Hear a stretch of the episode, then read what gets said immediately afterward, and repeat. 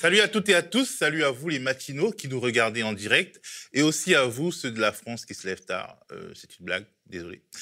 Vous qui nous regardez en replay, vous êtes sur le Média TV et c'est la première édition de notre contre matinal en rythme quotidien. Je rappelle que pendant un peu plus de deux mois, nous avons proposé à ceux qui nous aiment de faire un don sur une cagnotte citoyenne et populaire sur la plateforme Ulule. Au final, nous avons mobilisé 113 200 euros apportés par 3130 contributrices et contributeurs. Nous voudrons leur dire merci ici. Nous voudrions leur dire merci de la manière la plus solennelle. Cette matinale entre donc dans sa périodicité quotidienne ou quasi quotidienne, car il n'y en aura pas le week-end.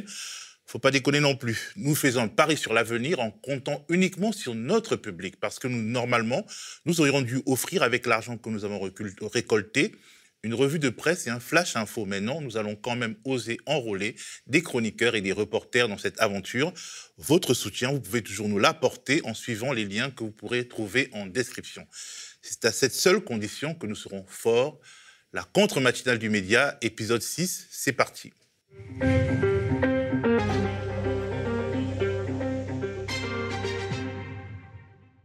Aujourd'hui, je serai en plateau avec Thomas Porte, porte-parole de Sandrine Rousseau lors de la primaire écologiste, et toujours son porte-parole d'ailleurs, membre de Génération, avec un S et un point, et président de l'Observatoire national sur l'extrême droite. Il est aussi membre de la CGT. Ensemble, on parlera en revue, on passera en revue l'actualité politique du week-end qui a été assez riche avec des sorties de Jean-Luc Mélenchon, d'Éric Zemmour, de l'écologiste Julien Bayou, soutien de Yannick Jadot, et la crise de nerfs entre la France et l'Algérie, des parties de déclarations tonitruantes de notre bien-aimé président Emmanuel Macron. Avant ça, nous aurions dû contacter par téléphone Nicolas Framont, notre camarade Nicolas Framont, co-rédacteur en chef de Frustration Magazine, sociologue et maraîcher bio. Nous devions évoquer la grosse actualité de cette rentrée sociale, c'est-à-dire le nouveau mode de calcul de l'assurance chômage qui constitue un séisme selon Nicolas. Ce n'est bien entendu que partie remise. Commençons par la titrologie. Ce matin, la mort de Bernard Tapie, ancien dirigeant de l'OM, homme politique et homme d'affaires clivant, est à la une ou en manchette de plusieurs quotidiens français. On remarquera la une collector de Libération avec une grande et belle photo de Tapie et le titre toute affaire cessante. Le quotidien cite les multiples casquettes que, Tapie a portées, Bernard Tapie, businessman, dirigeant sportif, ministre, patron de presse, comédien, repris de justice. Bernard Tapie, personnage médiatique, tapageur et populaire, est mort à 78 ans.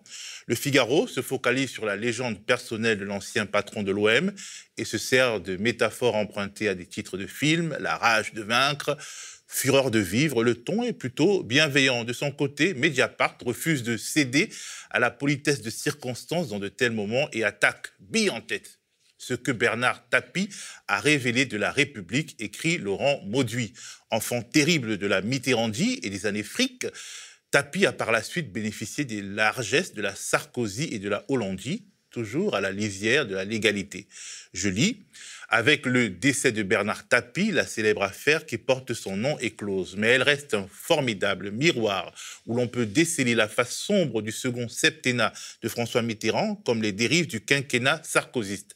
Elle en dit long sur les manipulations dont la justice peut faire l'objet, comme sur l'anémie de la démocratie je lis encore, si l'inusable Bernard Tapie a eu un incontestable talent durant toutes ces années, c'est d'abord celui d'exploiter tous les passe-droits et avantages qu'autorise le capitalisme de connivence à la française, ce capitalisme de la barbichette organisé sur la base d'échanges de bons procédés mutuels.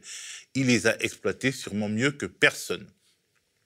L'humanité met un plaidoyer à sa une, l'Europe peut agir contre la pénurie de médicaments brevets, délocalisation, transparence. Un rapport démontre comment reprendre la main sur l'industrie pharmaceutique. Le Monde, daté de dimanche lundi, mais sorti en réalité samedi après-midi, a fait sa grande une sur le rapport de la commission indépendante sur les abus sexuels au sein de l'Église catholique qui doit tomber demain le 5 octobre. Pédocriminalité, l'heure de vérité pour l'Église. La Croix met le même sujet à sa une aujourd'hui. Abus dans l'Église, l'éprouvante enquête. Éprouvante pour les membres de la commission, dont les conclusions pourraient provoquer un séisme, nous dit la Croix. Éprouvante aussi pour les nombreuses victimes qui ont été entendues. L'opinion, le quotidien pro-business, nous explique que les hausses de prix dans les secteurs gaz et électricité, ce n'est que le début. Il faudrait 1000 milliards d'euros pour financer la transition énergétique et cet argent va forcément augmenter la note selon l'opinion. Bref, bref, bref. Reporter, le quotidien de l'écologie en ligne nous donne à lire une interview de Guillaume Pitron, journaliste et spécialiste des matières premières, qui utilise une image assez forte. Un téléphone portable ne pèse pas 150 grammes, mais 150 kilos. Il compte le poids des matières premières nécessaires, bien sûr. Toujours dans la presse indépendante en ligne, cet article de Bastama qui explique comment le pass sanitaire imposé aux enfants entrave leur droit fondamental à l'éducation et aux loisirs. Et surtout cet article du média indépendant en ligne marocain Le Desk qui raconte en exclusivité, juste avant complément d'enquête d'Élise Lucet, et toujours dans le cadre du consortium international des journalistes d'investigation, qui sort la grosse affaire Pandora Papers, et bien il raconte les magouilles et le double langage de Dominique Strauss-Kahn, qui proclamait en 2013 son aversion pour les paradis fiscaux, lesquels privent les États de recettes fiscales. Dans le même temps, il créait, après une escale au Maroc, une société offshore émirati qui abritait le fruit de ses conseils vendus, très très cher à des dictateurs comme Denis Sassou Nguesso du Congo. Je rappelle que les Pandora Papers éclaboussent des dizaines de riches entrepreneurs, chefs d'État et de gouvernement, qui ont planqué, écoutez bien, 11 300 milliards de dollars. À ce niveau, on n'arrive pas à imaginer 11 300 milliards de dollars. C'est de, quoi donner le tournis pour boucler cette titrologie. On regarde l'extrait de Cash Investigation dédié au même sujet. Vous pensiez tout savoir sur Dominique Strauss-Kahn Vous risquez d'être surpris. L'ancien ministre de gauche a implanté sa société dans des endroits du monde où l'impôt est à zéro. Optimisation fiscale, rémunération digne d'un patron du CAC 40. Les honoraires d'un Dominique Strauss-Kahn par rapport à un gouvernement, c'est très élevé, un peu élevé, moyennement élevé. Jusqu'à 3 millions d'euros. Ah oui, quand même. Au terme d'une enquête mondiale, des documents secrets révèlent comment DSK s'est reconverti dans des affaires qui lui rapportent gros. Son fonds de commerce, finalement, c'est ces dictateurs africains qu'il a caressé dans le sens du poil. DSK et les Pandora Papers dans Cash Investigation, en partenariat avec l'ICIJ, le consortium international des journalistes d'investigation, c'est jeudi soir à 21h05 sur France 2 et dès demain sur la plateforme France.tv. Retour plateau, comme le veut la tradition, nous devons euh, avoir au téléphone un socio qui euh, commentera avec nous les unes de la semaine et parlera des sujets euh, qui, qui lui parlent. Alors aujourd'hui, normalement, on doit avoir Dan. Dan, est-ce que tu es avec nous? Oui, bonjour, je suis avec vous. Alors comment tu vas? Je vais bien. Tu nous appelles d'où? Oui. Tu nous appelles d'où?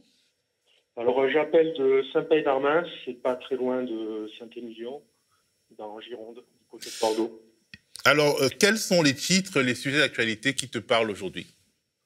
Alors, moi, un des sujets euh, qui me parlent le plus, euh, donc, c'est le prix de l'énergie. Parce que ça questionne vraiment sur notre dépendance aux énergies fossiles. ça questionne aussi sur, euh, sur le principe de l'offre et la demande, simplement, puisque euh, plein de journaux parlent de la reprise économique mondiale, euh, voilà, qui, qui influe donc sur, sur les coûts de l'énergie. C'est l'offre et la demande en temps réel. sur- ça m'interroge sur, sur la privatisation des secteurs de l'énergie. Alors, j'ai été plutôt charmé par, par Manon Brie, pour le coup, qui, euh, qui explique, qui rappelle euh, en fait que la, la privatisation des secteurs, en fait, contrairement à ce qui pourrait paraître intuitif, euh, qui, qui conduit à une baisse, une baisse des coûts lorsqu'on met en concurrence, c'est tout l'inverse qui se produit à chaque fois qu'un secteur est privatisé. Euh, euh, j'aimerais mettre ce sujet en parallèle avec euh, l'assurance chômage, parce que ça, c'est quelque chose que les journaux ne titrent, euh, ne titrent pas beaucoup, hein, euh, ne, ne, ne mettent pas en gros titre. euh, Oui, a- en fait, il n'y a pas beaucoup euh, ce sujet à la une aujourd'hui. On imagine qu'il y aura demain, parce que c'est demain la journée de mobilisation euh, et de grève. Mais aujourd'hui, non, Ouais. pas grand-chose. Donc, moi, ce qui m'inquiète, c'est qu'on fait toute la politique du gouvernement, en fait, repose finalement sur les plus précaires. Parce que j'ai entendu le ministre, je crois que c'est Jean Castex, qui explique qu'il va bloquer les prix de l'énergie, mais en contrepartie, ça va reposer sur la hausse de la TVA. Donc c'est un petit peu contre-intuitif. En tout cas, on parlera de tout ça, Dan, aujourd'hui avec Thomas. Et, euh, bah, puis, euh, vous êtes tous invités à réagir euh, dans le chat et puis en commentaire. Merci, Dan, et bonne journée à toi. Merci. Au revoir. Alors, je rappelle que je suis sur ce plateau avec Thomas Porte. Thomas Porte a été porte-parole de Sandrine Rousseau pendant la campagne pour les primaires écolos. Il est toujours son porte-parole. Il est membre de Génération avec un point et un S, le mouvement fondé par Benoît Hamon. Il est président de l'Observatoire national sur l'extrême droite. Il est aussi syndicaliste CGT. Alors euh, Thomas, euh, seras-tu dans la rue contre le projet de modification du calcul de la location chômage? Peut-être qu'avant de te, euh, de te poser la question, avant que tu y répondes, je voulais vous bah, vous conseillez cet article de Frustration Magazine, donc le magazine dont Nicolas Framont, qui devait être avec nous, mais qui est malade, est le, co-rédacteur en chef. Parce que c'est un article finalement assez euh, euh, court, assez bien fait, assez rapide, qui nous permet de cerner. Donc le titre, c'est Comprendre la réforme de l'assurance chômage en 4 points et en 5 minutes. Et donc euh, le point 1, c'est, voilà, il y a un chiffre, 41% des allocataires de l'assurance chômage vont perdre en moyenne 13% de leurs revenus dans l'année à venir. C'est un chiffre de l'UNEDIC. Et euh, il y a une réforme, il y a une étude des députés socialistes qui montre que cette réforme touchera d'abord les salariés les plus précaires et les jeunes. Et donc, euh, il débunk un peu, euh, disons, de fausses idées positives sur cette réforme. Par exemple, la clémence du gouvernement, dit-il, a été orientée vers les plus aisés. Euh, les personnes dont le salaire moyen était supérieur à 4 500 euros brut devaient voir leur allocation chômage baisser avec 6 mois. Le dernier décret d'application de la loi, pris le 30 mars, leur octroie deux mois supplémentaires avant que la dégressivité s'applique. Et donc, euh, il y avait une mesure qui, euh, semblait vouloir indemniser les démissionnaires, mais en réalité, euh, franchement, elle, est, sera quasiment jamais appliquée. Le bonus-malus sur les cotisations patronales des entreprises en fonction de leur taux d'utilisation des contrats courts est mis en place, mais ce sera en septembre 2022 uniquement et ça exclura les secteurs les plus utilisateurs de contrats précaires comme l'hôtellerie, restauration, etc. Il ne faut pas contrarier les patrons avant les élections selon Frustration Magazine. Alors euh, voilà, c'est euh, des, éléments comme ça, très concrets, euh, sur cette réforme qui est vendue comme quelque chose qui apportera du bien, mais, mais en réalité, c'est une réforme qui est antisociale de bout en bout. Alors c'est pour ça que je te demandais, Thomas, toi qui es toujours membre de la CGT, est-ce que tu seras demain dans la rue? Oui, je serai, je serai demain dans la rue parce que c'est cette réforme, elle a uniquement un but, c'est de faire des économies. Hein. On, parle d'année de croisière, c'est-à-dire qu'elle sera mise totalement en application, ça, ça équivaudra à 2,3 milliards d'euros d'économies par an. Euh, et si on fait le parallèle avec la réforme de l'ISF, où on a supprimé 3, euros, 3 milliards dans les caisses de l'État, on voit bien l'objectif. il faut bien mesurer ce qui se passe avec la réforme de l'assurance chômage, c'est-à-dire qu'on va modifier une règle qui est le calcul du salaire journalier, qui permettait de définir le droit des allocataires après. Cette règle n'avait jamais été touchée depuis 40 ans. Aujourd'hui, on va, modifier ça, on va prendre la période où ils ont travaillé, mais aussi celle où ils n'ont pas travaillé. Donc, ça va faire évidemment baisser les allocations. On parle, tu l'as dit, euh, quasiment euh, de, 17% de moyenne de baisse. Il faut savoir qu'il y a 400 000 personnes qui vont perdre quasiment 40% de leur allocation avec l'entrée en vigueur de l'assurance chômage et de cette réforme. Il faut savoir que le gouvernement, là-dessus, il est aussi passé en force, puisqu'elle a été retoquée deux fois par le Conseil d'État. Mmh. Et Emmanuel Macron a publié un décret la veille de l'application de la réforme pour ne pas permettre aux syndicats de l'attaquer, puisqu'un décret est simplement attaquable le jour où il est publié. Donc là, il va être attaqué par les syndicats, mais la réforme est déjà lancée. Donc c'est plus difficile pour le Conseil d'État d'intervenir une fois que la réforme est appliquée qu'en amont. Mais c'est vraiment une réforme de classe parce que euh, il y avait un dispositif qui était avancé par le gouvernement, c'était lutter contre l'utilisation des, des, contrats courts, qui est aujourd'hui un véritable fléau. Tu l'as dit, ça a été décalé à 2022. Et en vérité, euh, euh, si on veut lutter contre les contrats courts, euh, il faut beaucoup mieux les encadrer, il faut quasiment les interdire, sauf sur certains secteurs. Et aujourd'hui, c'est pas le cas. Et en vérité, comme on veut imposer aux salariés d'avoir un, temps de travail et toujours d'être comptabilisés dans le jeu de l'assurance chômage, on va les, obliger à prendre n'importe quel boulot, n'importe quelle condition de travail, n'importe quel salaire. Donc c'est ça qui est absolument scandaleux, et c'est véritablement une attaque, une fois de plus, sur le modèle social français qui permettait de protéger les plus précaires, avec simplement une volonté de faire des économies, et une fois de plus, évidemment, Emmanuel Macron, le président des riches, fait les poches des plus pauvres. En fait, euh, il y a aussi, d'une certaine manière, un stress qu'on inflige aux demandeurs d'emploi, parce que finalement, il y a 3 millions euh, euh, de, chômeurs, il y a 300 000 postes vacants, mais en réalité, l'enjeu est surtout bah, de, pousser les chômeurs vers des postes vacants qui sont euh, scandaleusement mal payé. Donc, quelque part, euh, ça répond à cette euh, plainte du patronat sur la pénurie de main-d'œuvre. On veut jeter les demandeurs d'emploi dans les bras du patronat et changer le rapport de force. Oui, parce qu'on reviendra tout à l'heure d'ailleurs sur ce que dit Eric Zemmour avec les fameux gens qui ne veulent pas travailler, qui sont des feignants. Mais aujourd'hui, il y a l'espèce de mythe qui dit qu'il y a une majorité des gens qui ne veulent pas travailler parce qu'ils bénéficient des aides sociales ils préfèrent rester chez eux, alors qu'on sait que c'est faux. Tu l'as rappelé, la DARES a sorti un chiffre très intéressant. Il y a 13 fois plus de chômeurs que d'emplois disponibles. Donc il n'y a pas assez d'emplois dans ce pays. Et effectivement, si aujourd'hui il y a des emplois qui sont non pourvus, c'est pas parce que les gens veulent pas le travailler, c'est parce qu'ils veulent pas travailler dans des conditions dégradées, ils veulent pas avoir des salaires de misère pour se lever tôt le matin, avoir des, coupures toute la journée et rentrer chez eux à pas d'heure. Souvent, il n'y a pas de transport en commun pour les accompagner. Donc là, c'est une réponse euh, à un desiderata et des demandes du patronat, c'est-à-dire d'imposer, de faire un chantage à l'emploi quelque part à celles et ceux qui sont aujourd'hui euh, en dehors du marché du travail, pour leur dire, ben, si vous ne voulez pas accepter ces emplois qui sont très mal payés, qui sont précaires, ben, on va vous sucrer les aides et ce sera encore pire.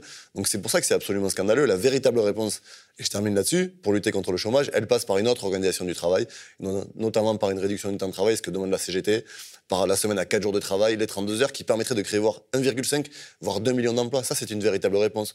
Aujourd'hui, la réforme de l'assurance chômage, c'est pas une réponse pour répondre au travail, c'est une réponse pour encore plus précariser les gens et leur imposer des métiers qui sont aujourd'hui pas acceptables. Ben, on va continuer euh, avec euh, les, thématiques de la, de, la, semaine politique, disons du week-end politique qui vient de se dérouler, dérouler. On procédera ainsi. Nous diffusons une séquence courte qui témoigne d'un fait qui s'est déroulé ce week-end dans la sphère politique. On y va? Allez. On commence par un extrait vidéo d'une conférence publique du pas candidat Éric Zemmour à Lille. Habituellement, il nous fait du pétain, mais là, il nous a fait, à mon avis, du Macron ou du Sarkozy. On l'écoute. Je sais très bien que ce modèle social, il est légitime. Vous y tenez et j'y tiens, comme à la prunelle de mes yeux. Mais il faut distinguer entre ceux qui travaillent et ceux qui ne travaillent pas, entre ceux qui cotisent et ceux qui reçoivent de l'assistanat, entre les chômeurs professionnels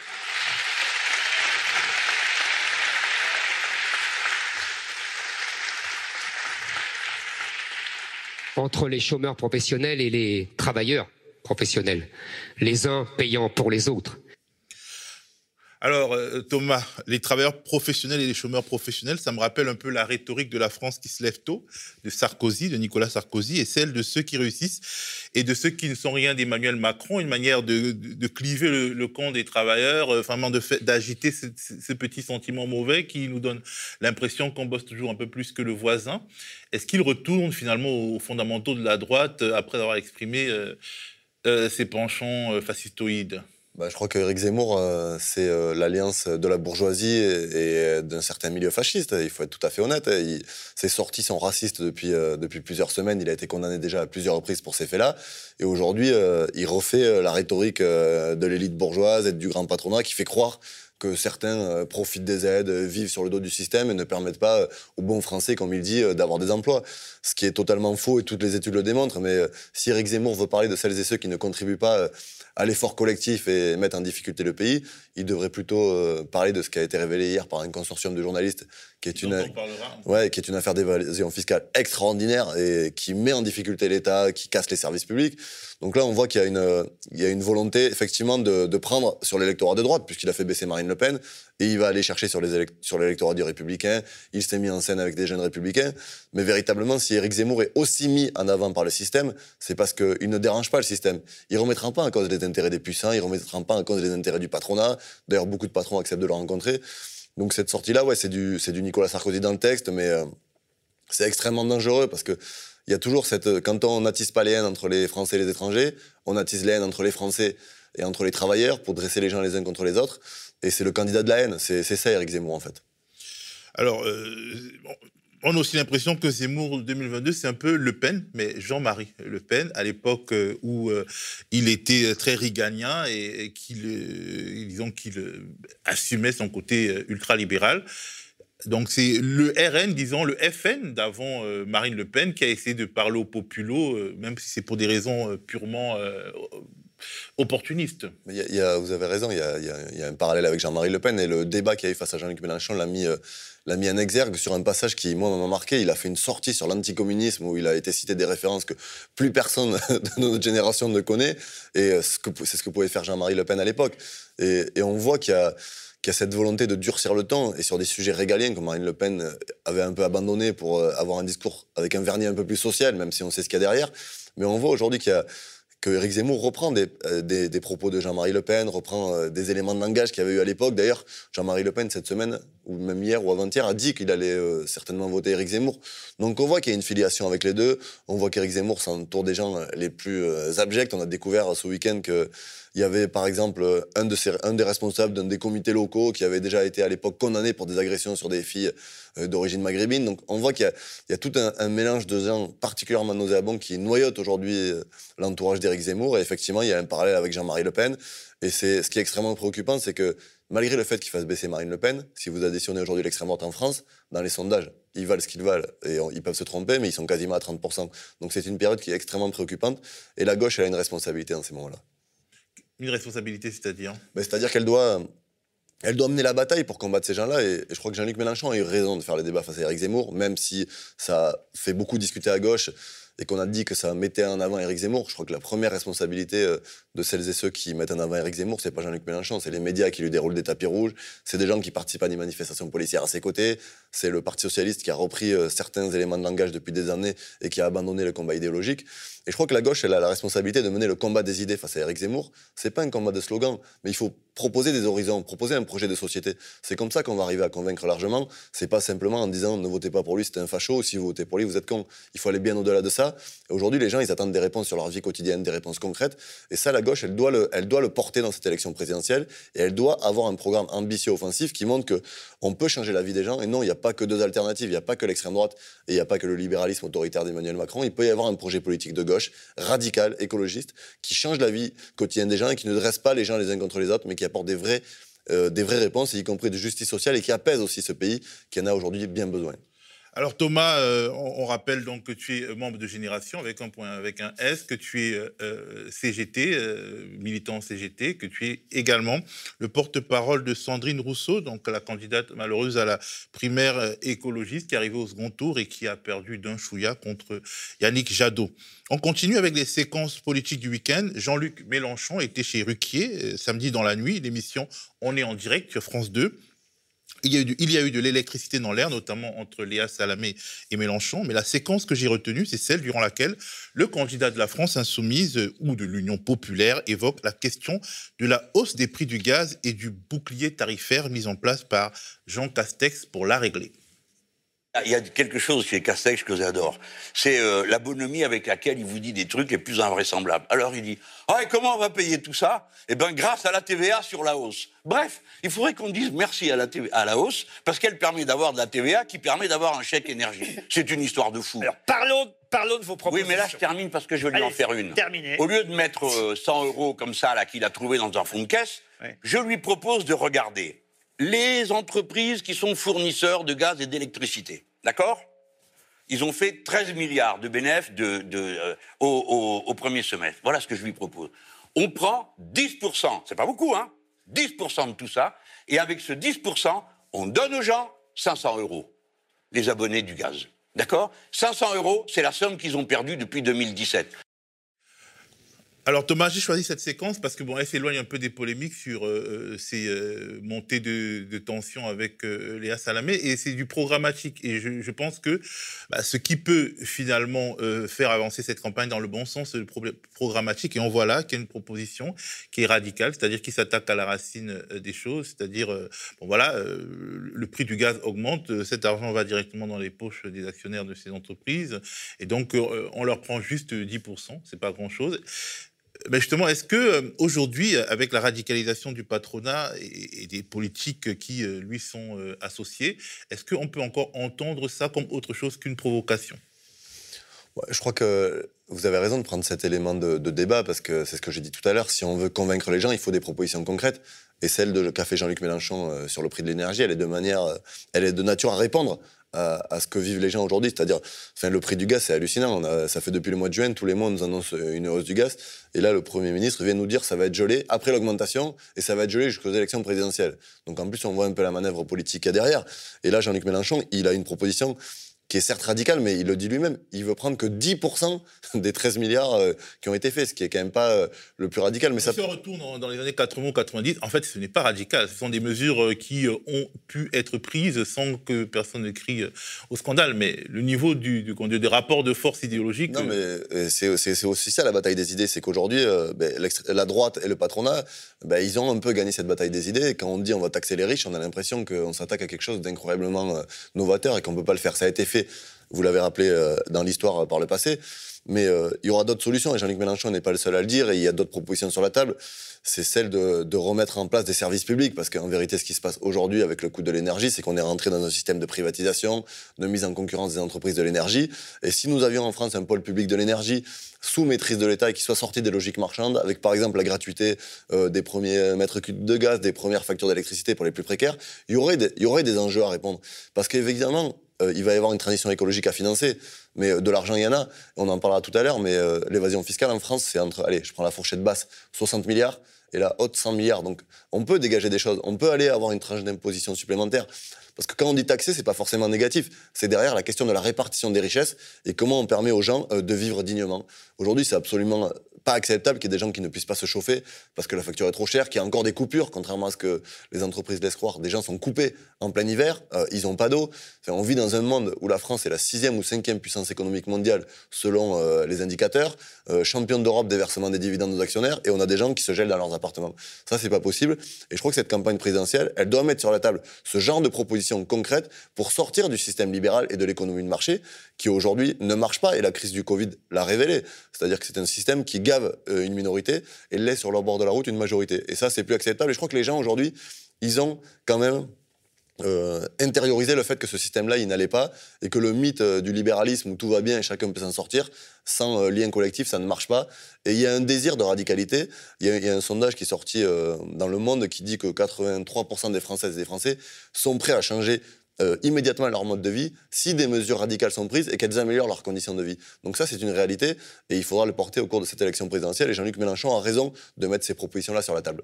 Il a aussi parlé euh, et a subi les ricanements de Léa Salamé à ce sujet de, des cinq fruits et, légumes euh, gratuits, de la, la, cantine bio pour les enfants. Est-ce que cette campagne n'est pas aussi une d'imposer la thématique du droit à la nourriture bio pour les gosses. Ok, nous, on a bien salopé nos organismes, mais nos enfants, euh, ceux qui naissent dans cet environnement que nous avons euh, détruit et que nos parents ont détruit, on peut quand même leur donner l'opportunité de manger du bio à la cantine. Est-ce que ça, c'est un thème qui parle, je veux dire, universellement? Il suffit même, on n'est pas obligé de s'intéresser particulièrement à la politique, pour être sensible à ça, d'autant plus que les parents voient la différence entre les prix des produits bio et des produits pas bio, et c'est une souffrance en réalité mmh. pour ces parents qui, donnent, qui ont l'impression de donner de la mauvaise nourriture euh, à leurs gosses. Est-ce que cette thématique, euh, la thématique de la cantine gratuite avait déjà euh, parlé aux gens en 2017 Est-ce que la thématique justement de la cantine bio, des 5 fruits et légumes gratuits par jour, ou bien, disons, socialisé. Est-ce que c'est pas quelque chose qu'on peut avancer, notamment euh, dans un contexte où Bernard Friot et, son idée de sécurité sociale de l'alimentaire, euh, ça prend quand même. Euh, ça vous, prend. Vous avez raison, parce qu'il y a aussi la Confédération paysanne qui porte une sécurité sociale pour se nourrir et pour permettre aux familles d'avoir des chèques pour pouvoir acquérir de la nourriture. Parce que on n'est pas obligé d'être, de s'intéresser aujourd'hui à la politique pour avoir conscience qu'il faut manger bio et sain. Et je crois que 99,9% euh, des gens de ce pays euh, sont tout à fait conscients qu'il faut se nourrir correctement et que c'est une nécessité, mais qu'aujourd'hui, les prix ne permettent pas à la fois des salaires bas et des prix euh, du bio euh, qui sont élevés ne permettent pas à des familles de quartiers populaires, y compris à des travailleuses et des travailleurs qui aujourd'hui n'arrivent pas à manger sainement. Il suffit d'aller euh, faire vos courses, je ne vais pas citer des enseignes, mais quelques-unes d'anciennes connues pour être spécialistes du bio. quand vous arrivez à la caisse, la facture, elle est quand même assez élevée. et il faut, c'est deux fois plus. Hein. Et il faut pouvoir aller, aller se nourrir. Donc là aussi, il y a un véritable sujet. Et le droit à l'alimentation, ça fait partie aussi des, des éléments qui, qui sont des, j'ai envie de dire, des besoins de première nécessité. Euh, c'est pas normal que dans un pays comme le nôtre, on ne puisse pas se nourrir correctement euh, parce qu'on n'a pas euh, les moyens d'y arriver. Parce qu'on sait que derrière, il y a, l'obésité, il y a des maladies. On a des gamins qui sont en surpoids, il y, a y y des maladies chroniques qui se développent. Et donc, il faut y répondre. Et effectivement. il y a des perturbateurs endocriniens. Bien sûr. Aussi. Mm. Donc, c'est, la, la, question de la nourriture, elle est, elle est absolument centrale. Et Jean-Luc Mélenchon, là aussi, a raison de la poser puisque cette campagne présidentielle, c'est le moment où on fait des propositions, c'est le moment où on développe de nouvelles idées. Et euh, le mépris de Léa Salamé, il est assez euh, hallucinant parce que on voit bien dans le débat dans lequel. Je pense qu'elle mange bio. Hein. Je pense que sa famille, bon. Non, non, mais je pense qu'elle a pas de souci pour manger bio, euh, Léa Salamé. Mais on voit bien que toujours on veut nous entraîner sur sécurité, identité, immigration, c'est toujours la même chose.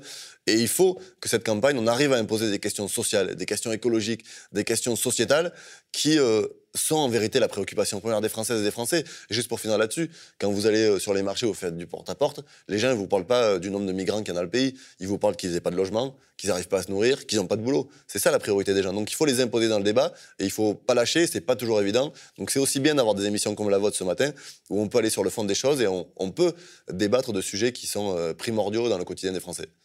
On poursuit avec Julien Bayou, secrétaire national EELV et proche de Yannick Jadot, le vainqueur de la primaire des écolos, qui était euh, donc Julien Bayou était l'invité de France Info. Il a proposé à Sandrine Rousseau, donc tu étais donc le, disons le porte-parole durant la campagne, de prendre une place importante dans l'équipe de campagne de Jadot. Cela intervient après des échanges peu amènes par médias et réseaux sociaux interposés. on regarde.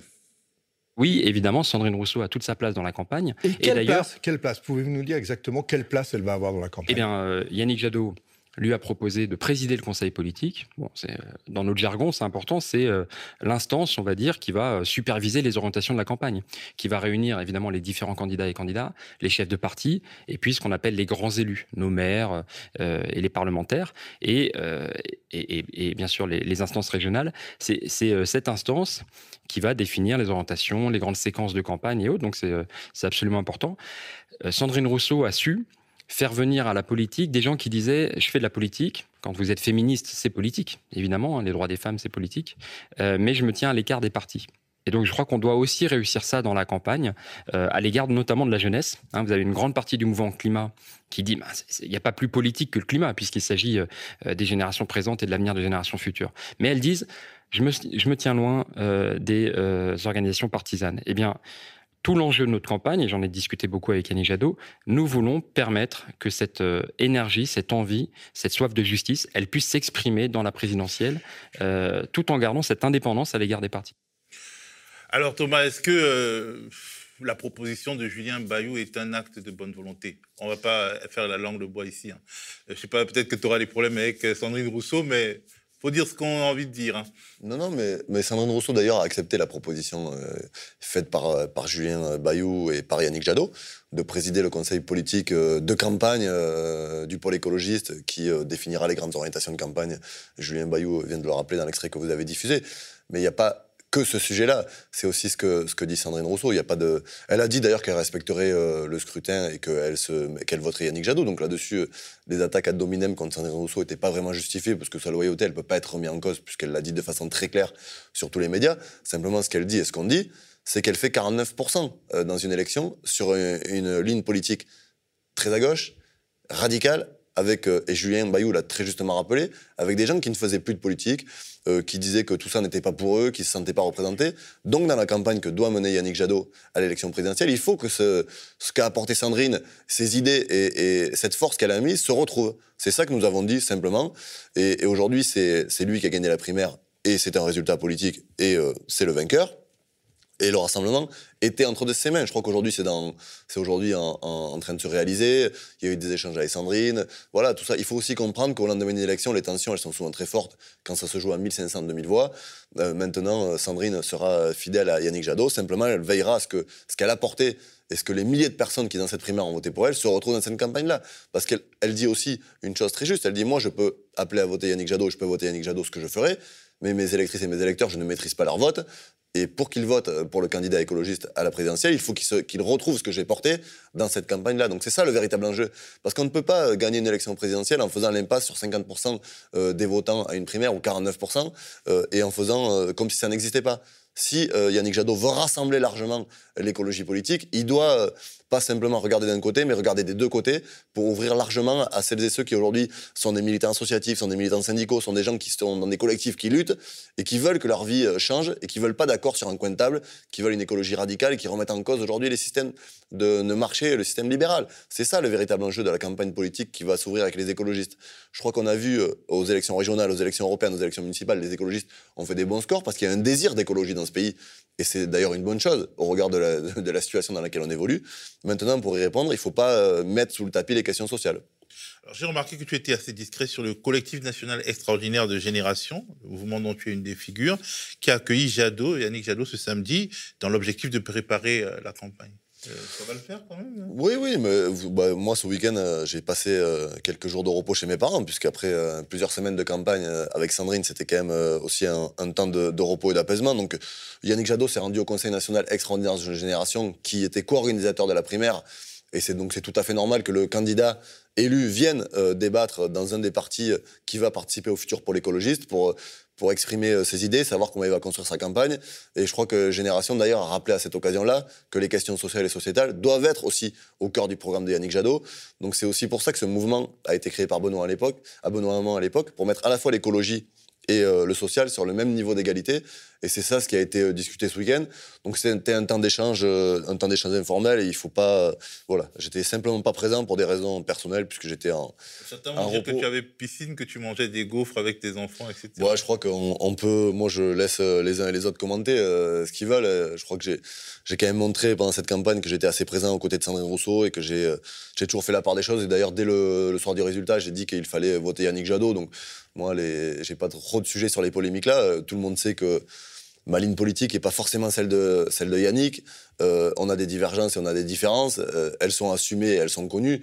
Maintenant, il faut aussi respecter le choix d'un scrutin démocratique. Et, et il a gagné la primaire et, c'est le jeu politique après. Ah, Y a-t-il autre chose de possible comme malentendu entre un adepte du capitalisme vert comme Yannick Jadot, parce que c'est ce qu'il est, et des écologistes ayant pour horizon la transformation sociale? Est-ce que c'est pas euh, une sorte de piège à con finalement les primaires, une sorte de corset dans lequel on vous, on vous, euh, on vous contraint, d'autant plus que en général les forces de- plus à gauche acceptent les scrutins et les forces plus à droite les refusent. C'est-à-dire on avait avec Benoît Hamon en 2017, bah, la quasi-totalité du Parti socialiste lui a tourné le dos et parti, euh, enfin des, des pontes et est parti avec euh, Emmanuel Macron. Est-ce que finalement c'est pas une manière de contraindre les forces la gauche de transformation sociale? Moi, je sais pas. euh, moi, c'était mes premières primaires puisque je, je, découvrais ce, ce processus-là. Et j'étais plutôt sceptique au départ, mais je dois dire que ça nous a permis quand même pendant deux mois de, débattre. Et on a, on a quand même eu des débats de qualité entre les candidates et les candidats euh, à la primaire écologiste. Donc je ne pense pas que c'est un moyen, euh, moyen d'enfermer. Et heureusement, j'ai envie de dire qu'on a eu ces primaires, parce que si euh, le Parti Europe Écologie Les Verts ou, le pôle écologiste avait désigné un candidat d'office, euh, quel aurait été ce candidat? Aujourd'hui, on ne sait pas. Et si on n'avait pas eu les primaires, on n'aurait pas pu apporter dans l'espace public et dans le débat public ce qu'a porté aujourd'hui Sandrine Rousseau. Ça a été la seule à porter des questions sur la, sur la, euh, la baisse du temps de travail. C'est celle qui s'est attaquée à la taxation des riches. C'est celle qui, qui a eu des mots très forts sur la réforme de la police, sur les enjeux écologiques, sur le fait qu'il fallait pas laisser des millions de gens sur le bord de la route. Elle a aussi beaucoup parlé d'alimentation, de services publics.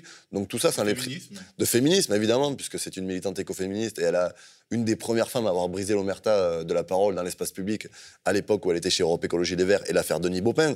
Donc euh, elle a pu, dans le cadre de cette primaire, porter des éléments qui sont extrêmement importants et qui vont compter à l'avenir. Quoi qu'il se passe à l'élection présidentielle, il faudra contrer avec Sandrine Rousseau dans les années à venir. Elle est revenue dans le débat public, elle a donné un souffle et elle a donné envie à des gens de faire de la politique qui sont aujourd'hui derrière elle et qui vont continuer à la suivre et à l'accompagner dans les semaines et les mois à venir. Mais, mais quelque part, en fait, même s'il dit OK, euh, Yannick Jadot dit OK, bah, d'accord, j'ai entendu le message, euh, allez, faites campagne avec moi, euh, je veux dire, il ne s'engage en rien en réalité parce que les choses étant ce qu'elles elles- elles sont, euh, bah, s'il gagne la présidentielle, il fait ce qu'il veut. On a bien vu que euh, François Hollande s'est un peu servi de, de, toute la gauche de transformation sociale pour arriver au pouvoir en 2012. Tout le monde a appelé à voter pour lui. Il a fait ce qu'il a fait.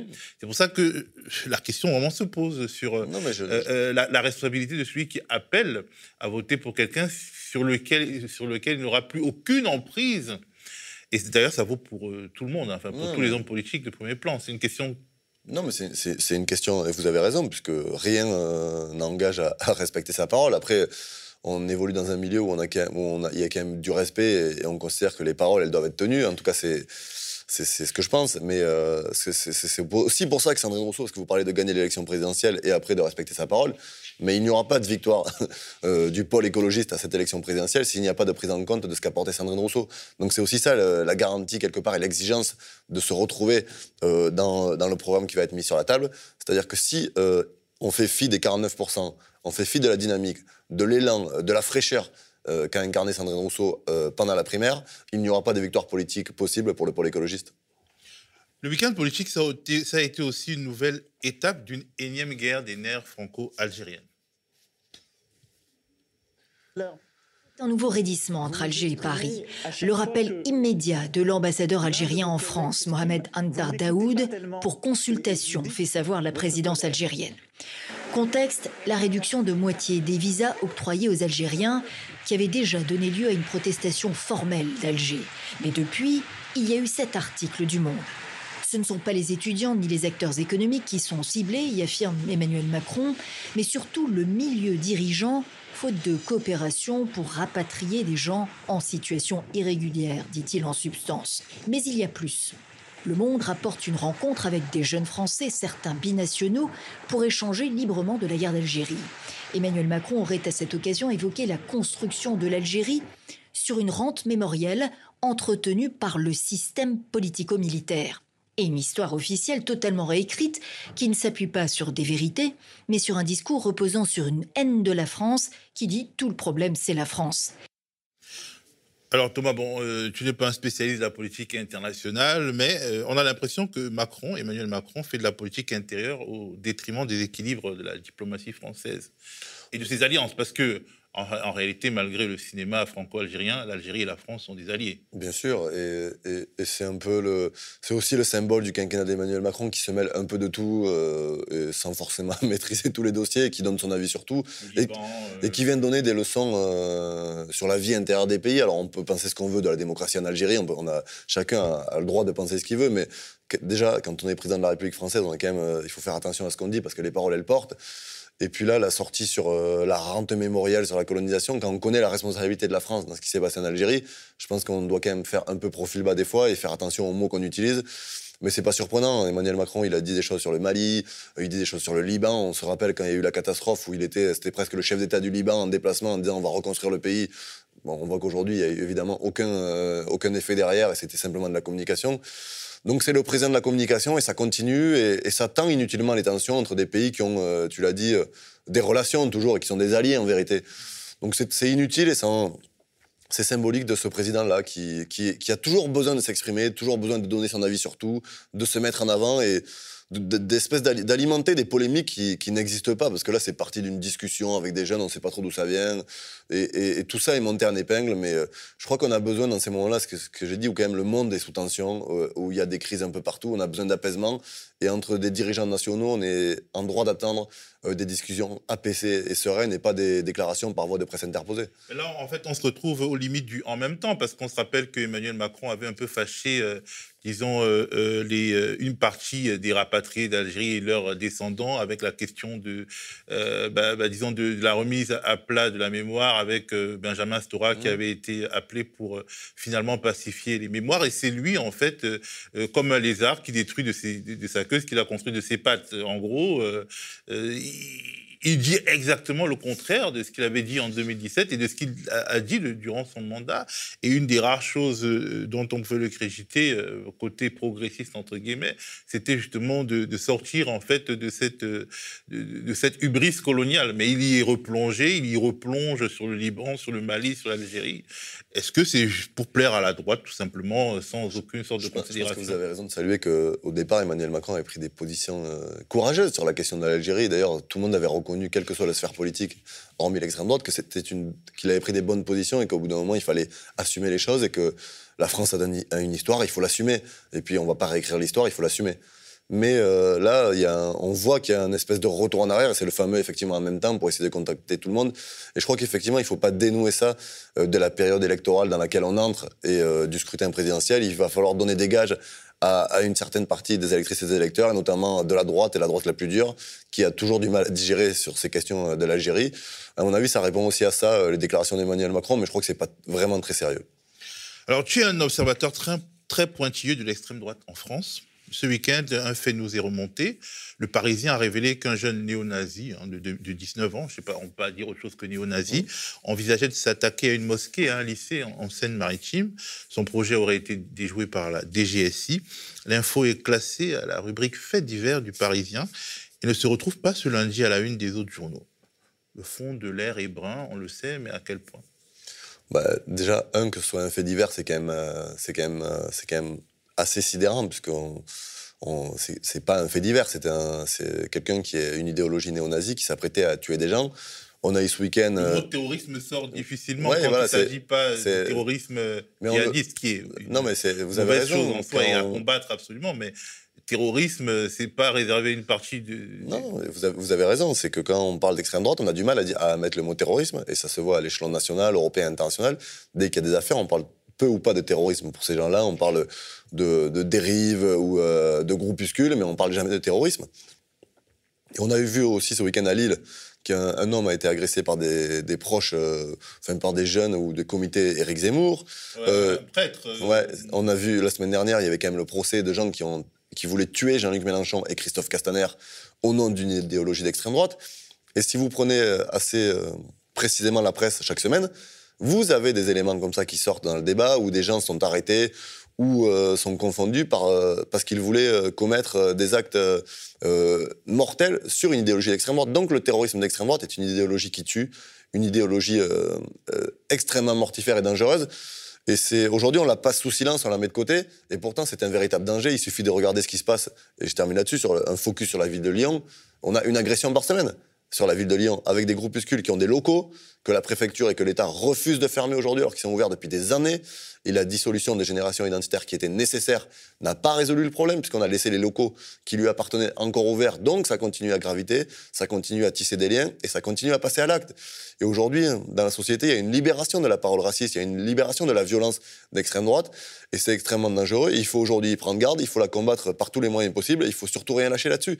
Et chaque fois qu'il y a des éléments comme ça, il faut les dénoncer il faut appeler euh, par leur vrai nom. C'est du terrorisme aujourd'hui quand on est euh, militant d'extrême droite, qu'on est un jeune néo-nazi et qu'on veut faire une tuerie à la sortie d'un lycée ou s'en prendre à des musulmans ou à des mosquées. C'est du terrorisme d'extrême droite, il faut le dire. Merci Thomas. Merci. Thomas Porte, donc. Euh, euh porte-parole de Sandrine Rousseau, euh, membre de Génération et de la CGT, pour avoir été avec nous pour euh, débriefer le week-end politique. La matinale se poursuit avec la diffusion en avant-première de l'instant Porcher, qui sera rediffusé le soir à 19h de manière spécifique. Donc, c'est l'instant Porcher avec Thomas Porcher et Tania Cadour Sécu. On se retrouve demain, mercredi, jeudi, vendredi, avec des fois moi la présentation, des fois Nadia Lazouni. La matinale quotidienne du média est lancée. Continuez de nous soutenir. Bonjour à toutes et à tous et merci de nous retrouver dans ce nouveau numéro de l'Instant Porcher. Au programme aujourd'hui, la victoire de Yannick Jadot à la primaire écologiste, le bilan des années Merkel à la tête de l'Allemagne et l'augmentation de la pauvreté en Afrique. C'est officiel, avec 51,03% des suffrages, Yannick Jadot remporte la primaire écologiste. L'eurodéputé et ancien responsable de Greenpeace est ainsi le candidat des Verts à l'élection présidentielle de 2022. Ce dernier a d'ores et déjà annoncé son programme et promet plusieurs mesures phares en économie. Thomas Porcher nous livrera son analyse. Après 16 ans à la tête du gouvernement allemand, Angela Merkel tire sa révérence. Alors, quel bilan économique peut-on tirer des années Merkel? L'Allemagne est-elle un modèle économique à suivre pour la France? C'est ce qu'on va voir dans ce numéro. Selon un rapport sur le commerce et le développement réalisé par la Conférence des Nations Unies, les 46 pays les plus pauvres ne pourront pas se développer en l'état actuel de leurs moyens économiques, financiers et humains. 33 pays sont situés sur le continent africain. Alors, comment peut-on expliquer leurs difficultés à se développer et comment peut-on assurer un meilleur avenir économique à l'Afrique? C'est ce qu'on va voir dans ce numéro de l'Instant Porcher.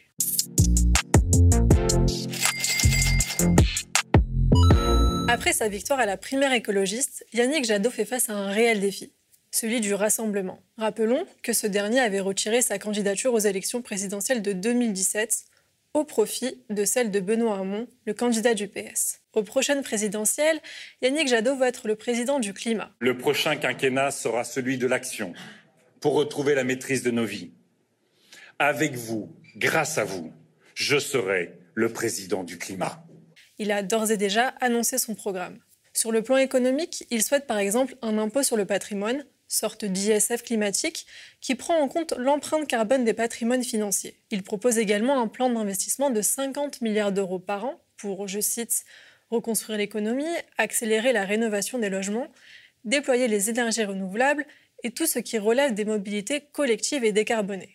Enfin, il propose d'installer une gouvernance sociale dans les entreprises avec une présence d'au moins 50% des salariés dans les instances de décision.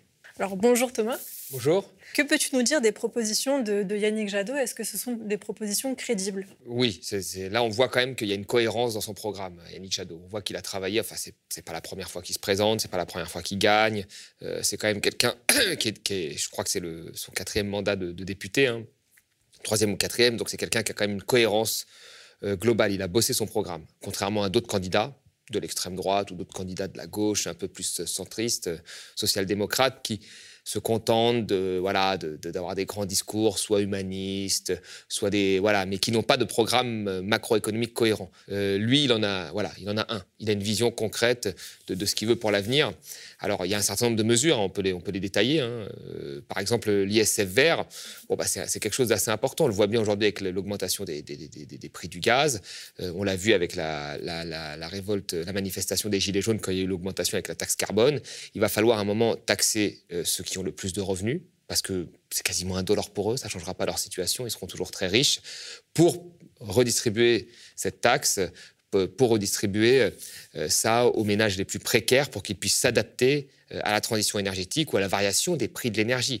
Euh, quand vous regardez aujourd'hui les prix du gaz augmentent, on ne peut pas interdire aux gens de se chauffer, il faut bien leur donner un chèque, un chèque énergie pour qu'ils puissent subir cette hausse des prix du gaz et puis pour qu'aussi après ils puissent aller euh, vers euh, un autre type, euh, soit de consommation énergétique, soit de, véhicules moins polluants et ainsi de suite. Donc l'adaptation, la transition énergétique doit être financée en partie par les plus riches. Donc l'ISF vert est une idée qui a, une certaine cohérence. pareil sur les 50% de salariés dans les conseils d'administration, c'est quelque chose qui se fait en Allemagne. C'est quelque chose qui permettrait en fait euh, sur toutes les questions de délocalisation, euh, de donner leur avis euh, aussi aux, salariés. Voilà. Moi, je pense qu'il y a une grosse partie de notre emploi, de notre outil industriel que nous avons perdu via des délocalisations ou des fermetures en France, parce que justement, on n'a pas demandé assez leur avis aux salariés. Donc, mettre une grosse partie des salariés dans les conseils d'administration, ce serait une révolution, parce qu'on prendrait en compte une partie prenante qui est la plus importante, qui est celle qui participe à l'outil de production. Donc, c'est une bonne chose. Donc, je pense que lui, il a son programme en tête il est assez clair là-dessus, il a beaucoup progressé. On peut critiquer après euh, le fond de son programme, mais comme Jean-Luc Mélenchon, comme des, gens qui, sont, euh, euh, qui, font les, élections depuis un certain nombre d'années, les présidentielles, ils ont quand même leur programme qui est bien en place, bien ficelé et qu'ils maîtrisent. Et ça, c'est une bonne chose parce qu'on va pouvoir débattre du fond plutôt que de débattre de petites phrases sur les prénoms ou de petits élans humanistes qui n'amènent à rien. Là, on va pouvoir débattre du fond, donc c'est une bonne chose. Et selon toi, est-ce que ces réformes euh, sont réalisables dans le cadre européen sans forcément établir un rapport de force avec Bruxelles? Eh C'est ça la vraie question en fait. Maintenant qu'on a le programme, tout le monde est d'accord.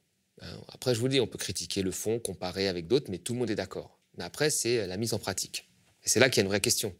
Je veux dire, euh, tout le monde est d'accord sur plein de choses, mais après, il va falloir le mettre en pratique. Et là, c'est comment on met ce programme en pratique? Et ça, c'est une vraie question aussi qu'il va falloir poser aux candidats, parce que c'est très bien de dire je veux 50% de, de salariés dans les conseils d'administration, ben, vous l'imposez comme ça, ça va pas s'imposer, parce qu'en face, vous savez, les actionnaires, etc., ils vont pas être très contents. Donc il va falloir euh, euh, des reins solides pour l'imposer. Vous voulez faire 50 milliards de, relance, c'est une très bonne chose, 50 hein, milliards de relance, notamment dans la rénovation des bâtiments. Pour rénover un million de logements, il faut 20 milliards par an. Donc c'est une bonne chose, on est tous d'accord là-dessus. Ben, comment tu le fais? Tu dois l'imposer à Bruxelles. Si tu dois l'imposer à Bruxelles, tu dois convaincre l'Allemagne. Alors c'est toujours très simple de vous dire oui, mais on peut les convaincre, on va se mettre autour d'une table. Ça, c'est le truc, euh, c'est la spécialité des, des, sociodémocrates. On se met autour d'une table, on va discuter, on va convaincre. Bah oui, mais ça fait quand même euh, dix ans qu'on n'arrive à convaincre personne et que finalement l'euro, euh, la Commission européenne nous impose des cures d'austérité. Et là, ce qu'on nous impose dans les prochaines années risque d'être un peu compliqué. Donc il va falloir établir un rapport de force. Comment on l'établit ce rapport de force? Quels sont les moyens qu'on va mettre pour justement convaincre? Ça, c'est des questions qu'il faut poser. Et là-dessus, on est tous d'accord sur le programme. Mais après, il y a la façon de le mettre, de le mettre en œuvre qui est, une vraie interrogation pour l'avenir. C'est en 2005 qu'Angela Merkel arrive à la tête de l'Allemagne, pays considéré à l'époque comme le malade de l'Europe puisqu'il sort de trois ans de récession. 16 ans plus tard, l'Allemagne sous Merkel affiche moins de 4% de chômage. C'est ce qu'on appelle le plein emploi. Beaucoup évoquent le coup de pouce de son prédécesseur, Gerhard Schröder, qui a permis l'instauration de réformes visant à améliorer la compétitivité de l'Allemagne et à réduire le chômage. Cela a notamment permis aux pays émergents et aux grandes entreprises d'investir dans l'industrie allemande, notamment l'industrie automobile. Alors on peut se demander, est-ce finalement un concours de circonstances ou alors le modèle allemand sous Angela Merkel est-il réellement un exemple à suivre? J'ai une première question à ce sujet. Euh, quel est le bilan économique de Merkel pour les Allemands et pour les Européens? Alors déjà, c'est un bilan économique qui plaît aux libéraux parce qu'il y a deux éléments euh, importants. C'est euh, l'excédent commercial. L'Allemagne a un excédent commercial énorme, c'est-à-dire qu'il exporte plus qu'il importe ce qui n'est pas forcément euh, bien pour les pays voisins, hein, parce qu'il y a beaucoup de, d'organismes comme le FMI, hein, qui sont des organismes euh, qui sont loin d'être des organismes militants, hein, plutôt des, enfin si, ils sont militants, mais ils sont plutôt libéraux, euh, qui disent que cet excédent commercial est un vrai problème. The Economist avait fait sa première page, un journal libéral, sur l'Allemagne, en disant que l'excédent commercial de l'Allemagne était un problème pour le monde, parce que l'excédent commercial de l'Allemagne est, est, un des plus élevés, beaucoup plus élevé que celui de la Chine. Et donc c'est un problème, parce qu'en exportant trop de cette façon-là, ça veut dire qu'elle prend des parts de marché à ses pays voisins, mais surtout qu'elle pratique une austérité salariale très forte chez elle. on va y revenir après, mais, ça, c'est aussi un, vrai problème. Et puis, il y a la dette qu'elle a réussi à maîtriser par de l'austérité et de l'orthodoxie budgétaire. On avait la même dette en 2005, hein, et puis maintenant, euh, on a une dette beaucoup plus élevée. Euh, eux ont réussi à la réduire fortement.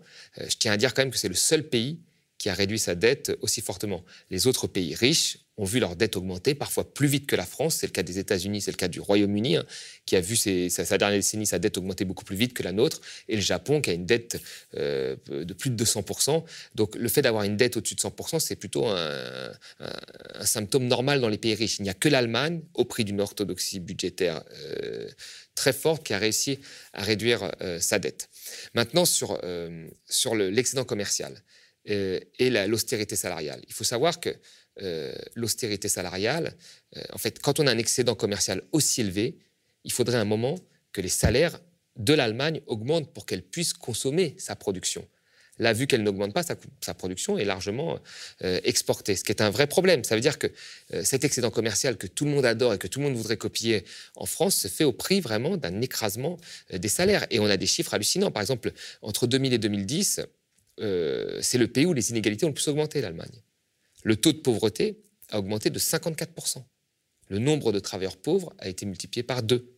Le nombre de retraités pauvres a augmenté de 30%. Vous voyez, les gens cumulant deux jobs a augmenté de 80%. Donc c'est quoi l'Allemagne? C'est un pays riche où il y a des pauvres. C'est ça la réalité. Et je ne vois pas en quoi euh, on devrait tous copier euh, ce modèle. Enfin, si on avait tous des excédents commerciaux, c'est-à-dire si on exportait tous, ça ressemblerait à rien. Il y a des pays qui doivent importer, d'autres qui exportent. Il faut garder des équilibres. Il ne faut pas que tous on se mette à exporter et que tous on pratique une austérité euh, salariale. Sinon, il va y avoir des vrais problèmes. L'Allemagne, aujourd'hui, elle a besoin de plus consommer, euh, d'augmenter sa consommation intérieure par les salaires et d'investir dans les infrastructures. Parce que les infrastructures allemandes sont bien pires que les, nôtres en France. Donc, euh, il faut qu'ils arrêtent cette politique qui ne mène à rien et qui voilà, investissent un peu plus et augmentent la consommation intérieure via les salaires. Et euh, en 2005, la France et l'Allemagne avaient la même dette, donc à savoir 67% du PIB. Aujourd'hui, l'Allemagne est à 70% et la France à 115%. Euh, est-ce qu'on peut dire que la politique économique allemande a quand même eu des résultats positifs? C'est ce que vont dire les libéraux, mais en réalité, elle, s'est fait au prix vraiment d'une austérité budgétaire. Donc, euh, les, Allemands sont, plus pauvres, même si, bizarrement, politiquement, ils ont toujours la même confiance envers Merkel. Il y a quelque chose, moi, qui, m'étonne, hein, parce que c'est quand même. voilà, ça se fait au prix d'une austérité salariale forte. Et après, il faut vraiment avoir en tête que, et même si on va nous le vendre au prochain quinquennat, hein, c'est sûr, et à la prochaine élection présidentielle, la réduction de la dette n'est pas une politique en, soi, c'est pas une fin. Vous voyez, euh, une fois qu'on a réduit la dette, so what? Si on a le taux de pauvreté qui augmente de, de, de 50, de, 50, euh, de plus de 50%, ou les travailleurs pauvres qui est multiplié par deux, bah, ce n'est pas une finalité euh, désirable. Voyez Donc l'Allemagne, OK, elle a réduit sa dette, très bien. Elle a des taux d'intérêt un peu plus intéressants que les nôtres. Nous, les nôtres sont toujours intéressants. Très bien. voilà, c'est un exemple euh, à part. Les autres pays riches ont vu leur dette augmenter. Pendant le Covid, toutes les dettes ont augmenté. Il faut regarder la dette française euh, relativement aux autres. Et quand on la regarde relativement aux autres en écartant euh, l'Allemagne, nous avons une dette qui est parfaitement convenable. Voilà, l'Allemagne, en fait, envoie un mauvais signal. Nos élites, aujourd'hui, à l'époque, il fallait copier le Japon dans les années 80, au début des années 2000, le Royaume-Uni, maintenant, ils sont tous les yeux rivés vers l'Allemagne, ils voudraient faire la même chose que l'Allemagne. C'est complètement idiot on ne peut pas faire ça. Et aujourd'hui, même des, organismes internationaux le disent, le modèle allemand, l'excédent commercial allemand basé sur une compression des salaires n'est pas quelque chose de viable. On prend des parts de marché aux, autres pays. Euh, voilà, l'Allemagne a fait en sorte aussi de profiter très fortement de l'euro. Il faut, voir qu'on a une monnaie unique. Nous, notre euro est surévalué pour nous, donc il pèse sur nos exportations. Mais pour l'Allemagne, l'euro est sous-évalué, donc il, il, dope ses exportations. Donc il y a plein de choses comme ça qui servent aujourd'hui l'Allemagne. Euh, il y a plein d'indicateurs qui, font plaisir euh, aux libéraux chez nous et qui font qu'ils voudraient reproduire euh, le modèle allemand, mais le modèle allemand n'est pas reproductible éternellement. Nous, on est tiré par la consommation chez nous. Le, notre PIB est tiré principalement à plus de 60% par la consommation. Si on fait de l'austérité salariale, on tue notre croissance. Voilà. Les Allemands, ils sont tirés par l'exportation, ce qui est quelque chose déjà d'assez bizarre, parce que ce sont les pays émergents qui commencent par tirer de l'exportation, et après, ils vont sur de l'industrie, et ils ont un modèle tiré par la consommation. Eux, ils sont restés là-dessus, au prix de sacrifices énormes. Nous ne devons pas copier ça, même s'ils ont des bons indicateurs sur la dette. Bon, bah, c'est une exception, c'est très bien pour eux, ils ont fait ce choix-là, mais les autres pays ont leur dette qui augmente comme, comme la nôtre, voire même plus vite. Et, euh, après, il faut surtout pas euh, avoir des excédents comme ça extrêmes, puisqu'aujourd'hui, tout le monde tire la sonnette d'alarme. Il faudrait justement euh, moi, si j'étais la France, je, mettrais en place un bras de fer, ce que font pas. Macron disait en fait, il faut être un bon élève, faire des efforts pour être crédible envers l'Allemagne. Moi, je pense qu'il faut inverser cette causalité. Il faut plutôt aller voir l'Allemagne et mettre en place un bras de fer pour lui dire qu'il faut qu'elle arrête cette politique qui plombe les pays voisins et qu'elle ait une politique où elle investisse chez elle et elle augmente les salaires pour que justement on rééquilibre ces excédents qui sont euh, très nuisibles euh, à l'économie mondiale même, à l'économie européenne et après à l'économie mondiale. Et justement, tu l'as dit, l'Allemagne est souvent vue comme un modèle en Europe. Euh, pourquoi est-ce que nos dirigeants la prennent comme exemple et est-ce que c'est problématique? Je pense qu'il y a une forme de, soumission. L'Allemagne, est, le, enfin, vous savez, l'Allemagne est, la, première puissance euh, de la zone euro, premier PIB. Nous, on est le deuxième quand même. Hein. Faut pas, voilà. Et puis ils sont plus nombreux que nous. Il hein. faut, jamais l'oublier. Et puis ils ont des problèmes aussi structurels, une démographie. Ils ont beaucoup de vieux. Ils n'arrivent pas, ils n'ont pas une natalité aussi dynamique que la nôtre. Donc ils profitent beaucoup aussi des plans d'austérité qui ont été mis en Grèce. Euh, comme ça, la population qui peut émigrer, les jeunes grecs diplômés émigrent beaucoup en Allemagne. Ça a été le cas avant avec l'Europe de l'Est.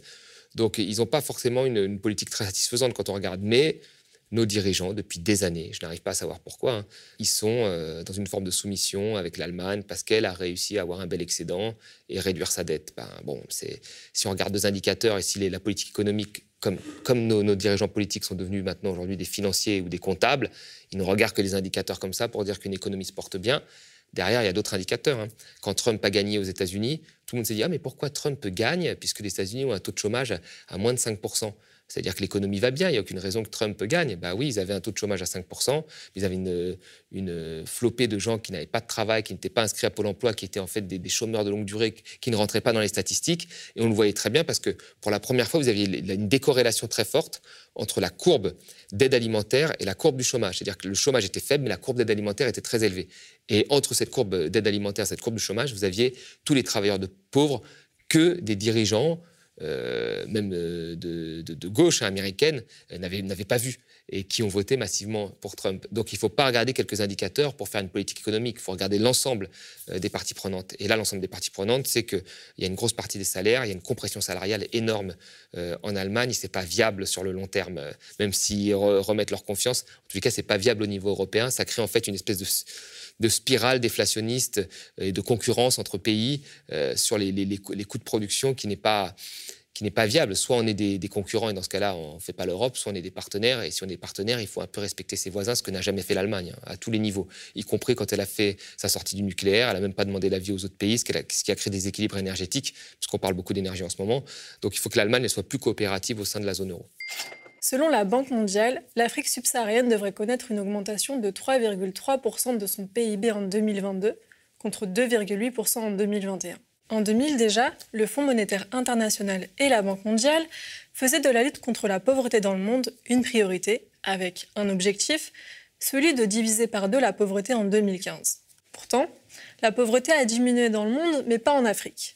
L'économiste Kako Dambuko, dans son livre L'urgence africaine, affirme que l'Afrique est la seule région au monde où la population extrêmement pauvre a doublé en 50 ans. Alors, Thomas, est-ce que tu peux nous expliquer pourquoi la croissance ne profite pas à l'Afrique? La croissance ne profite pas à l'Afrique parce que la croissance africaine est largement tirée euh, par les matières premières, le pétrole, le cacao, etc. Euh, donc, c'est euh, des produits qui sont majoritairement à l'export. Vous savez, quand vous êtes un pays pauvre, vous n'avez pas d'industrie et vous n'avez pas de, financement. Parce que c'est la base de toute euh, création d'entreprise ou, de, de, plan industriel pour acheter des machines, c'est d'avoir des financements. Euh, donc, euh, personne ne vous prête de l'argent parce que vous êtes un pays pauvre. Donc, souvent, c'est le FMI, prêteur de dernier recours, qui vous prête de l'argent. Et quand il vous prête cet argent-là, il vous impose un certain nombre de règles, notamment de vous spécialiser là où vous avez un avantage comparatif, spécialisé à l'export. Alors, quand vous êtes un pays comme le Congo, par exemple, vous avez du pétrole, donc on va vous dire spécialise-toi dans le pétrole. Mais comme vous n'avez pas les capacités de produire votre propre pétrole, vous n'avez pas les entreprises, etc., c'est une entreprise étrangère qui vient dans le pays, qui produit le pétrole et qui l'exporte souvent euh, en direction du pays de provenance de l'entreprise. Par exemple, au Congo, c'est Total et Eni, l'italien, euh, qui, ont pratiquement 60% euh, du pétrole, 80% pardon, du pétrole congolais et qui l'exportent majoritairement en Italie ou en France. Donc, quand vous avez une, une, croissance tirée par les exportations, bah, c'est une croissance qui profite pas au pays en général parce que c'est les entreprises qui utilisent, qui produisent, c'est les entreprises multinationales qui produisent. Donc elles n'emploient pas ou très peu de Congolais. Euh, elles n'emploient pas un tissu, elles n'ont pas besoin d'un tissu industriel qui est congolais. Elles, arrivent sur place, elles, prennent du pétrole, elles l'exportent vers le pays euh, consommateur. Donc parfois on a des taux d'exportation. Vous savez, quand les prix du pétrole ont augmenté très fortement, on avait des taux de croissance à deux chiffres en Afrique. Certains disaient, oh là, regardez, taux de croissance à deux chiffres, c'est très dynamique. Mais quand vous avez un taux de croissance à deux chiffres qui est tiré par la hausse des prix du pétrole, pétrole qui est exploité par une multinationale qui, emploie, euh, qui emploie très peu de travailleurs euh, locaux, bah, ça profite à qui? À la multinationale, ça profite pas au pays. Donc la croissance africaine, ce n'est pas une croissance euh, qui profite à l'économie locale ou indirectement via des, des, compagnies qui vont faire des affaires un petit peu avec les, multinationales, mais ça reste très marginal. Donc la première des choses qu'il faudrait faire, c'est faire en sorte euh, qu'une partie de, euh, ces biens qui viennent du sous-sol ou de l'agriculture africaine soient transformés sur place.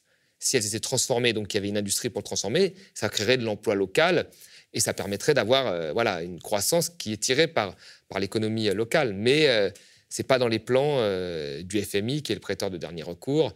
Et tant que les banques privées ne voudront pas prêter et donner leur chance aux pays africains, bon, bah, ils seront condamnés à des modèles de développement, euh, comme je l'ai dit, où finalement on ouvre tout aux multinationales, on se spécialise à l'export. Et puis c'est tout. Donc vous avez des pays parfois qui ont des potentialités agricoles énormes, qui sont exploités seulement à 2-3%. C'est le cas notamment du Congo, alors qu'ils pourraient nourrir avec cette agriculture leur population, mais on leur dit ah bah ça peut pas être trop, ça peut pas trop être aller à l'export, c'est pas ta spécialité, c'est pas ta spécialité, ta spécialité c'est le pétrole, donc tu laisses ça de côté. Donc on a des modèles qui sont euh, extravertis et euh, commandités souvent par les prêteurs euh, qui sont en dernier recours le FMI. Donc la marge de manœuvre pour développer une politique économique qui puisse profiter au pays lui-même, hein, en Afrique, est extrêmement limitée en réalité que, l'on ait un dirigeant corrompu ou non. Et finalement, pourquoi est-ce que les documents euh, stratégiques de réduction de la pauvreté, donc, qui ont été mis en place par le FMI et la Banque mondiale, n'ont pas fonctionné en Afrique? Bah, en fait, c'est ce que je vous ai expliqué là, euh, avec le FMI qui prête de l'argent et qui oblige les pays à privatiser, à se spécialiser à l'export et à libéraliser leur économie, qui profite majoritairement aux multinationales, a été très critiqué. Très critiqué euh, par la société civile africaine, très critiqué par des ONG, très critiqué par des intellectuels, à l'époque Stiglitz, qui avait écrit un livre d'ailleurs euh, dessus. donc quand il y a eu ces critiques, le FMI a dit, bon, j'ai bien entendu toutes les critiques, je vais changer de stratégie quand je te prête l'argent, quand je prête l'argent au pays, je ne lui impose plus un programme. Je lui prête de l'argent et lui fait un programme que moi je valide. Donc il y avait une, inversion de la causalité. C'était le pays qui préparait son programme de réduction de la pauvreté, hein, pour que ce programme profite aux plus pauvres, et qui le soumettait un petit peu au FMI. Et s'il le validait, le FMI, il avait le droit de l'argent. S'il ne le validait pas, il n'avait pas d'argent. Donc au début, beaucoup de gens ont dit c'est génial, maintenant c'est le pays qui choisit et qui prend en main son destin. C'est plus le FMI qui impose. Beaucoup de gens ont dit ça, des intellectuels, on se dit c'est super. Sauf que, euh, en général, vous savez, quand vous avez un professeur qui vous note, c'est le cas du FMI, ben, vous devez lui rendre la copie qu'il veut. Voyez Donc ce que faisait le FMI, c'est qu'il envoyait un document un peu qui servait de base de référence et puis il fallait que les, autres fassent leur document stratégique de, réduction de la pauvreté en fonction de ce document euh, de base. Ce qui laissait peu de marge à des politiques alternatives. C'est-à-dire que si quelqu'un rendait ce document stratégique de réduction de la pauvreté en disant euh, nous voulons avoir accès au financement pour financer notre industrie, donc on va faire en sorte d'imposer aux banques, enfin de faire en sorte que les banques privées ou que le FMI nous prêtent ça pour notre industrie, pour une industrie plutôt locale, l'agriculture, etc. Voilà, qu'on ne parle pas que d'exportation et d'importation, on parle vraiment de production locale. Euh, mise en place, je sais pas moi, d'une forme de protectionnisme des industries naissantes, euh, sortie euh, du CFA pour avoir le, contrôle, le contrôle de la monnaie. Ce sont des choses aujourd'hui qui font débat chez les économistes et beaucoup de gens disent qu'il faudrait, enfin dans une voie du développement pour l'Afrique, il faudrait mettre en place ça. Mais si vous rendiez ça au FMI, le FMI ne vous prêtez jamais d'argent. Il vous disait non, non, moi je vous prête pas d'argent contre ça. Donc il fallait rendre toujours un document au FMI où on disait on va libéraliser, on va faire ci, on va faire ça. Voilà. Et là, le FMI vous prêtait de l'argent. Donc en réalité, ces documents qui ont été présentés comme oui, il y a un changement maintenant, c'est le pays qui a le droit de prendre en main son destin c'était de la poudre euh, de perlimpinpin. En réalité, derrière, il n'y avait rien du tout. C'était toujours le FMI qui validait, qui donnait l'argent. Et quand tu écrivais un document, il fallait que tu présentes un document où tu disais toujours la même chose, qu'il fallait exporter, qu'il fallait libéraliser, euh, que le service public, il fallait le diminuer au profit du service privé, et ainsi de suite. Donc il n'y avait rien de, réellement concret. Et je veux dire, même, il y avait parfois, par exemple, dans le document stratégique de réduction de la pauvreté du Congo, il y avait des choses, par exemple, il y avait tout un aspect, tout un volet euh, que le FMI aimait bien dans ses principes de participation citoyenne. Vous savez, c'était à ça. Et eh ben, eux, ils ont dit euh, la participation citoyenne. On met euh, ce document en ligne sur Internet. Les gens peuvent le consulter. Oui, mais en ligne sur Internet, à l'époque, on était au début des années 2000 au Congo, dans un pays où les gens n'ont pas tous un ordinateur, où il y a des coupures d'électricité, ou dans un pays francophone, on met un DSRP en anglais. allez me dire maintenant en quoi ça va faire que les gens vont s'en emparer dans la société civile. Voilà, c'est donc c'est des principes comme ça, vous voyez, des principes sur le papier qui sont beaux, mais qui concrètement ne se traduisent par rien du tout, quoi. Comme il y avait un volet sur l'éducation, on disait faut équiper les salles de, vidéoprojecteurs, le FMI a validé. Bon ben non, il faut équiper les salles de stylos, de cahiers, euh, de chaises, euh, voilà, les, professeurs, euh, pareil, de, cahiers, de, tableaux. Enfin, pas, pas, de vidéoprojecteurs dans un pays où il y a des coupures d'électricité. Je ne sais pas si on en a vraiment besoin. Donc, vous voyez, il y a tout un tas de principes comme ça. Les gens remplissaient des principes, ils savaient des hauts fonctionnaires congolais pour beaucoup que c'était du bullshit et qui faisaient ça juste pour avoir des financements que tous les pays ont pour se développer, sauf les pays les plus pauvres, hein. donc ça les empêche de se développer. Euh, vous connaissez l'adage, on ne prête qu'aux riches. Hein. Et donc ils savaient, mais ils jouaient le jeu parce que c'était la seule façon d'avoir ces fonds-là. Et donc la réalité, c'est que ces DSRP, ce n'était pas un vrai débat. C'était euh, euh, voilà, une, une façon de dire, bon, le pays a un peu de marge de manœuvre alors qu'il n'en a pas en réalité. Et donc, il ne faut pas s'étonner des résultats après euh, très négatifs de l'Afrique. Je veux dire, c'est pas si on ne change pas la politique, il n'y a aucune raison que les, pauvres soient moins pauvres. Ils sont restés plus pauvres. Et finalement, bah, comment est-ce qu'on peut assurer un meilleur avenir économique à l'Afrique? Bah, il, faudrait, euh, alors, il faudrait déjà lever un certain nombre de, contraintes. Enfin, il faut, faut, quand même se souvenir d'une chose, c'est que tous les pays qui sont passés du sous-développement au développement euh, l'ont fait sans respecter finalement les, euh, les, mesures du FMI ou les mesures libérales qui leur étaient imposées. C'est le cas de la Corée du Sud, c'est le cas de la Chine, savez, la Chine, elle, a ouvert son économie progressivement. Hein. Elle a commencé par les zones de, de l'Est, et puis progressivement, elle a ouvert. Voilà, et maintenant, elle, elle, a beaucoup investi dans son industrie, etc. La Corée du Sud, c'est pareil. La Corée du Sud était pauvre comme le Mozambique il y a encore une quarantaine d'années. C'était un pays très pauvre. Aujourd'hui, c'est eux qui ont Samsung, hein. c'est pas l'Europe, c'est eux qui ont Samsung. Euh, c'est eux qui ont, Hyundai, ils ont une industrie automobile, une industrie de technologie. Ils ont réussi à se développer alors que c'est un tout petit pays qui est coupé en deux et en guerre avec le Nord. Donc il avait toutes les mauvaises conditions. ils ont réussi à le faire. Et pareil, ils ont réussi à le faire parce qu'à un moment, ils ont eu accès à des financements que personne ne voulait leur prêter au début. Personne. Le FMI ne voulait pas, les institutions ne voulaient pas, les banques ne voulaient pas. Ils ont réussi à se débrouiller avec le Japon parce qu'il y avait eu euh, une guerre et le Japon a dit OK, je veux bien refinancer. C'est à partir de ces financements-là qu'ils ont investi dans leur industrie et ils ont fait ce que nous connaissons aujourd'hui, Samsung, etc. Donc vous voyez, les Africains, il faudrait faire en sorte qu'ils puissent avoir accès au financement il faut avoir un moment un droit à l'erreur. C'est-à-dire que tu ne peux pas prêter qu'aux riches. Les riches, on leur prête parfois, les pays riches, on leur prête parfois, ils se gourent. Ils investissent, c'est des, des, trous, euh, le Concorde, etc. Il y a des projets industriels qui ont été des catastrophes, comme d'autres qui ont été des, super trucs. Donc il faut permettre aux pays africains d'avoir accès au financement. Et puis à un moment, il faut leur donner aussi, dans certains pays, une autonomie monétaire. Il faut qu'ils puissent jouer avec leurs armes monétaires également. Ils ne peuvent pas être comme ça euh, des pays encore reliés euh, avec des, des, anciennes colonies. Plus possible ça. Il faut leur donner le droit d'avoir à ça. Et puis après, il faut faire en sorte aujourd'hui d'avoir des obligations pour les compagnies pétrolières. Moi, moi si j'étais un, conseiller d'un président africain, je lui dirais d'être beaucoup plus agressif dans la négociation de la part euh, euh, des, partages, du partage de production qui revient au pays, parce que ça, il divise entre la multinationale, d'être plus agressif parce que les pays africains aujourd'hui ont finalement la part la plus faible par rapport aux autres pays du monde de ce qu'ils récupèrent quand il y a des, des contrats de partage de production pétroliers ou miniers. Donc je leur demanderai d'être plus agressif pour avoir plus de fonds. Et j'imposerai aux multinationales euh, un transfert de compétences euh, euh, plus ou moins fort pour que justement on ait... Aujourd'hui, vous savez, vous avez des pénuries d'essence dans des pays africains qui sont pétroliers. Ils sont pétroliers, a des pénuries d'essence. Parce qu'ils exportent le pétrole, ils importent l'essence. C'est pas possible. Il faut aujourd'hui que sur place, ils raffinent leur pétrole et qu'ils le transforment en essence. Ça crée des emplois, ça crée une industrie. Donc ça, il faut imposer comme certains pays du Golfe l'ont fait aux multinationales, imposer que quand une multinationale vient, elle doit par exemple faire une raffinerie, ainsi de suite. Et c'est ce que font aujourd'hui beaucoup euh, les, Chinois. Euh, pour rafler des contrats, ils offrent des cadeaux, des barrages, ils refont des, voies ferrées, etc. aux Africains, naturellement. Et donc, il faudrait faire jouer cette concurrence, moi, je pense, pour un chef d'État africain, avec également les Européens, pour qu'ils puissent développer leur industrie qui emploie des hommes au niveau local, voilà, et être petit à petit indépendant. C'est nécessaire. L'instant Porcher, c'est fini pour aujourd'hui. Merci à toutes et à tous de nous avoir suivis. Et n'oubliez pas, le média est indépendant et n'existe que grâce à vous. Alors, n'hésitez pas à devenir sociaux ou à faire un don. Et nous, on se dit à la semaine prochaine. Le média devient une coopérative. Alors pour garantir son indépendance, n'hésitez pas à devenir sociaux et à nous soutenir sur le mediatv.fr. Et pour ne rien rater de nos contenus, abonnez-vous au podcast.